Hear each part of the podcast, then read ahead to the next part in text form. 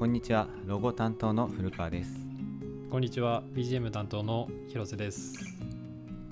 このラジオでは答えのないテーマについてデザインや考えることが好きな2人がその捉え方や考えていることを自由気ままにしゃべるをコンセプトにゆるくお送りしていく番組です。はい。今回はなんとあまあ今回11回目の収録なんですけど、はい。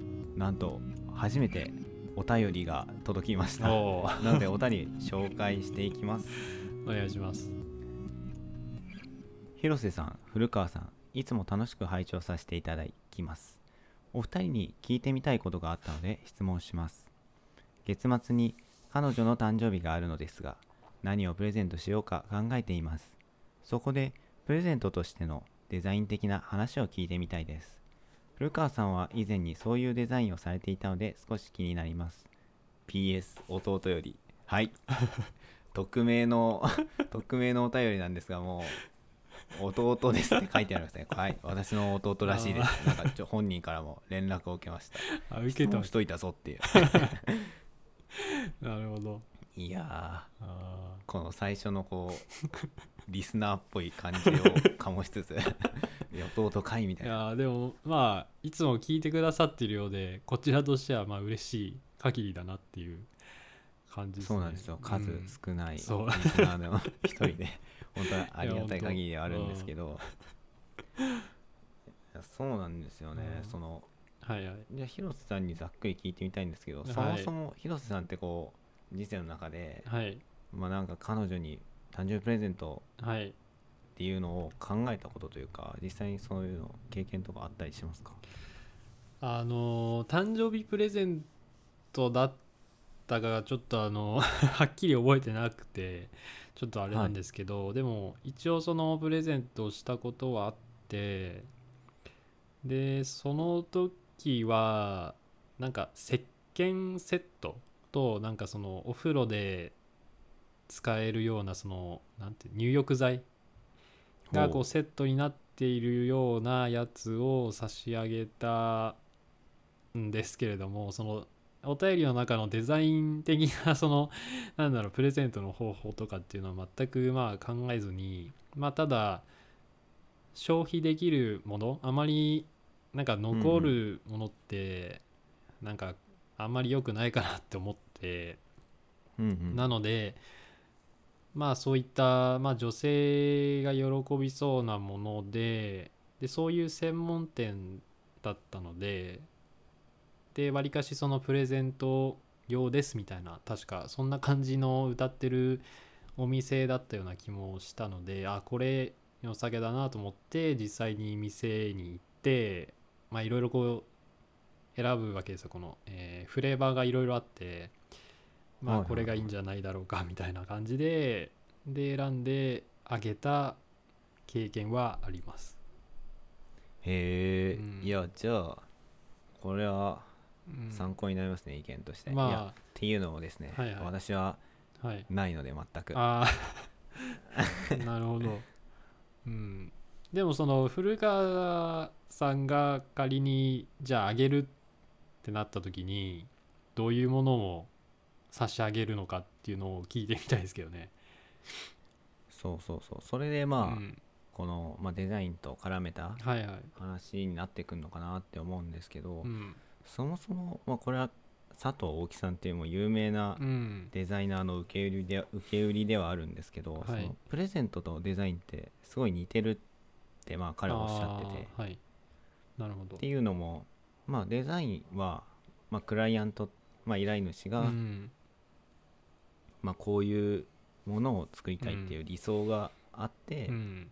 でまあそれに対して最適なものを考えていくっていうのがうん。まあデザインのプロセスの一つだと思うんですけど、まあ、その時にそのクライアントはこれやりたいですって言ったものをそのままデザイナーが作っちゃうのはうん。ちょっと違くて、うん。そのクライアントが抱えてる、まあ、深層心理にあるうん。言葉になってない理想？みたいなものをうまく提示してあげる。それがデザイナーの役割なのかなって。うん。でそれはプレゼントも同じで相手がこれが欲しいって言って買ってくるのはただのパシリであって。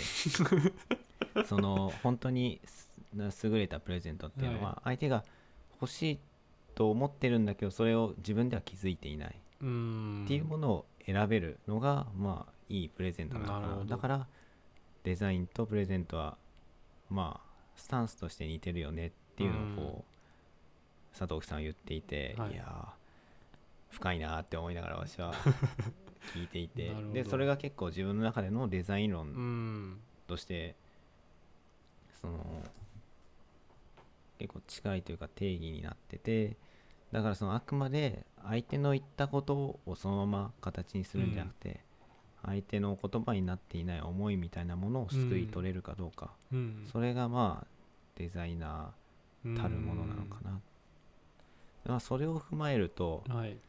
じゃあ今回のこの誕生日にうん。彼女のプレゼントうん。っていうところからまあ自分がだったらどう考えるかっていうと、うん。その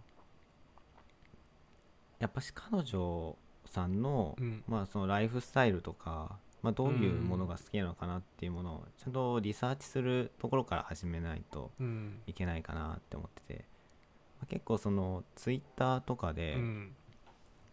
見たんですけどそのなんかプレゼントあげるときにそのゴディバのチョコレートじゃなくて なんか基礎化粧水みたいななんかそういう日常で使えるものの方がはいはい。なんか100倍役に立つみたいなツイートを見かけてはい。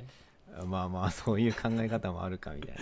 でもそれってそのそのスタンスっていうのははい。あくまでプレゼントをたくさんもらえる人のスタンス。なんかいろんな人からこううん。ゴディバのチョコたくさんもらっちゃってその消費しきれないぐらいだったらまあ日常的に使えるその基礎基礎基礎化粧水みたいなのをもらった方がいいっていうだけで、別にそのゴディバのチョコレート1つをもらう経験しかしてない人からすれば別にそれはそれで嬉しいうんものなのかなっていうのも思うので、はい。やっぱしその人がどういうものを望んでいるかっていうことの想像力うん。を働かせることが、まあ、すごい大切で。うん。でもまあその中でじゃあ相手がすごい高級なバッグとかネックレスとか欲してるってなったとして、じゃあそれをあげるかっていうとそれはその重ちょっと重すぎるんですね あげるものとして。なんかそのまあこのお便りをくれた人がうん。その彼女さんとまあどういう関係なのうん。か、どのぐらいの期間付き合ってるとかわかんないんですけど、まあその誕生日プレゼントを考えるっていうお便りをくれてる以上まあそのもしかしたら初めてうんその、あげる機会。うん。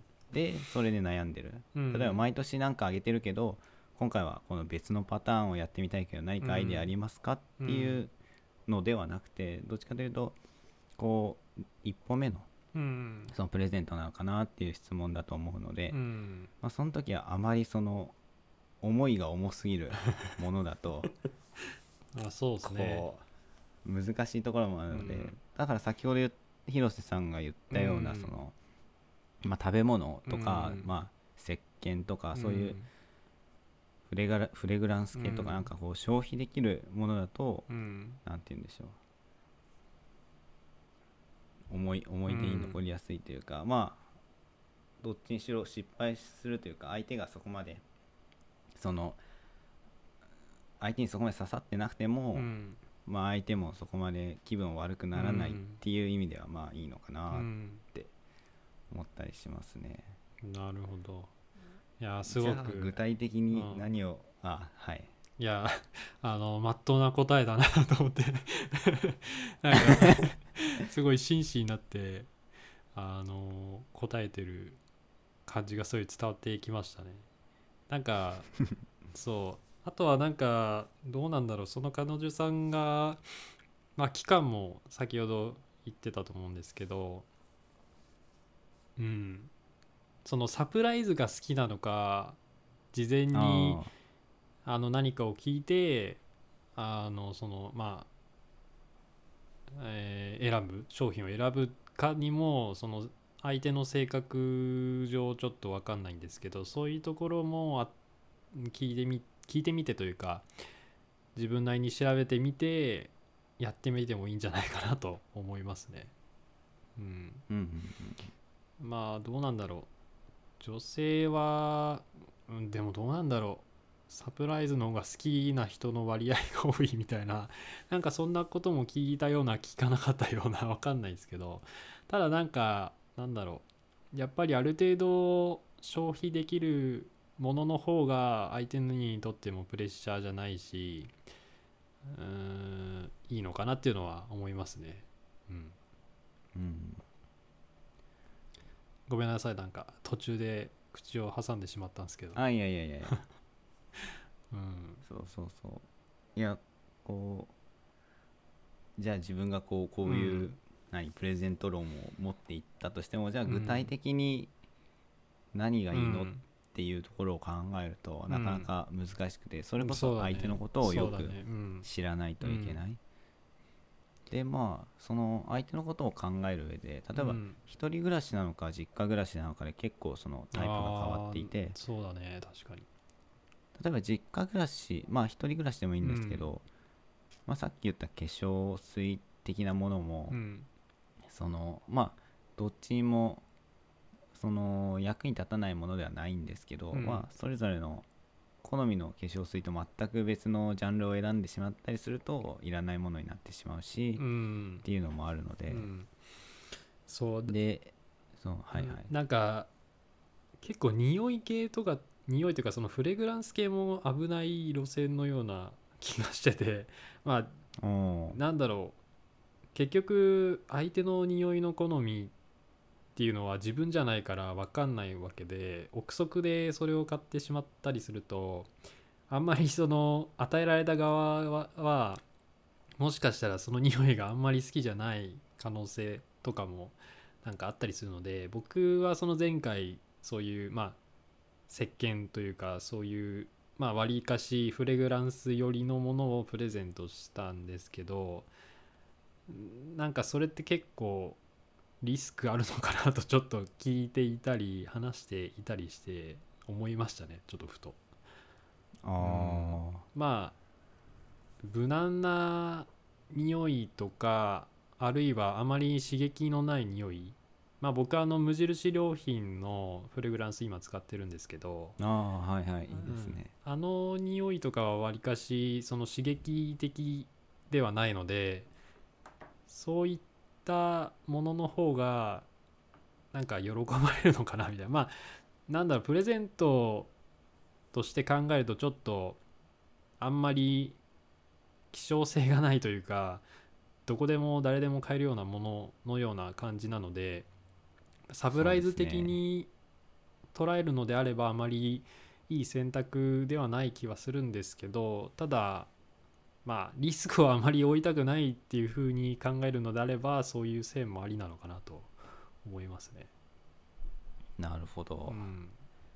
いやなるほど。いやうん。確かに無印うんいい商品たくさん置いてあるんですけど、なかなかこう誕生日プレゼントとなるとこういまいちインパクトに欠けるというか うん。そのまあそれもなんかこうそうですね。いつでも買えちゃう感じもあっちゃうので、本当にだからその相手がどういう人なのかってていうのがまあわからないのでその人によってだよねっていうのがもう あの答えというかなんだろう。まあ自分だったらこれをあげるよねっていう話だったらまあそういう答えになるのかなっていう。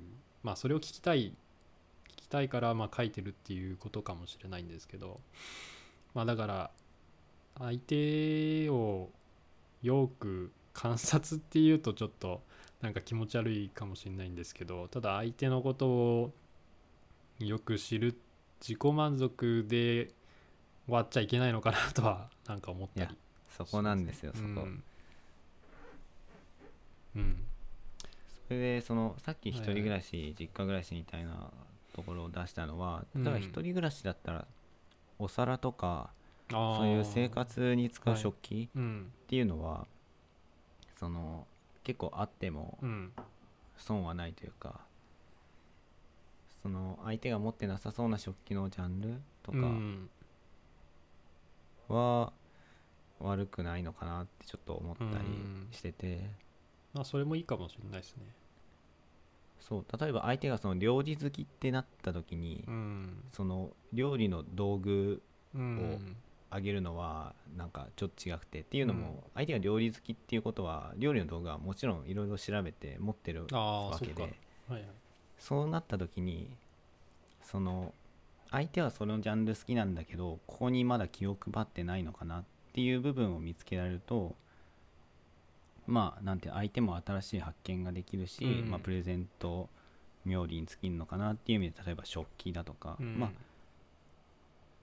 例えば読書が好きだったらまあその人が読まなそうなジャンルの本ああでもこれはちょっと小説ありますけどまあうん。小説が好きだったらまあ小説っていう点もその自分のなんていうんでしょうオリジナリティを込めつつ相手の好きなジャンルにアプローチできるっていう意味でありかもしれないですし、やっぱりその相手が好きなジャンルのちょっと外したところというか相手がそこまで力入れてない部分みたいなところがうん。いいのかなっていう気はちょっとしましたね。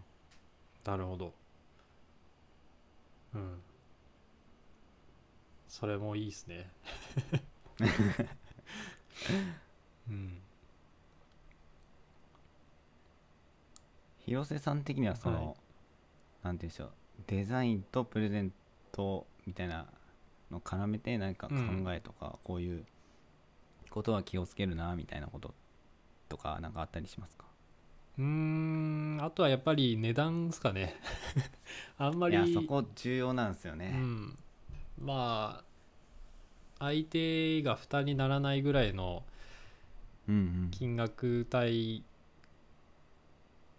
であってかつまあそのもの自体がプレッシャーになりにくいものっていうのが一番いいのかなって思いますね。うん、そうですね。ものものだったらうーんまあそのこの お便りを送ってくれてる人はその社会人ではまだないので、まあそうなると価格帯は3000円から5000円とかそこら辺とかですか、まあ、そうわかんないですけど。うん。僕がその上げた時はまあ大学生だったんですけど3000円台だったような気がしますね。だからまあそのぐらいでいいのかなって 思いますね。うん、まあお金があるんだったら別に 上げてみてもいいかもしれないんですけどまあ相手もあのねお金持ちのお嬢ちゃんだったら それでもいいかもしれないですけどまあただなんだろうそうじゃなくてただうん。っていうんであればそれぐらいの金額帯がまあ無難なんじゃないかなって思いますね。まあお金じゃないですね、これは相手を思いやる気持ちみたいなとこですよね、愛ですね。急に重くなりました、散々なんか価格帯はこれぐらいでセーブしとけみたいなこと言っときながら。急に。うん、いやでもまあそうです。相手のうん、思いやる、そういうねところが重要なのかなって思いますよ、うん。まあそんな感じで今回の収録はいつもと比べてうん。ボリュームをぎゅっと短くしてこれから聞きやすい、うん。まあちょっとした隙間で聞きやすい放送にしていこうかなっていう試みを考えておりますので、ぜひ次回もよろしくお願い。しますここまでの失礼ここまでのお相手はロゴ担当の古川と BGM 担当の広瀬でした。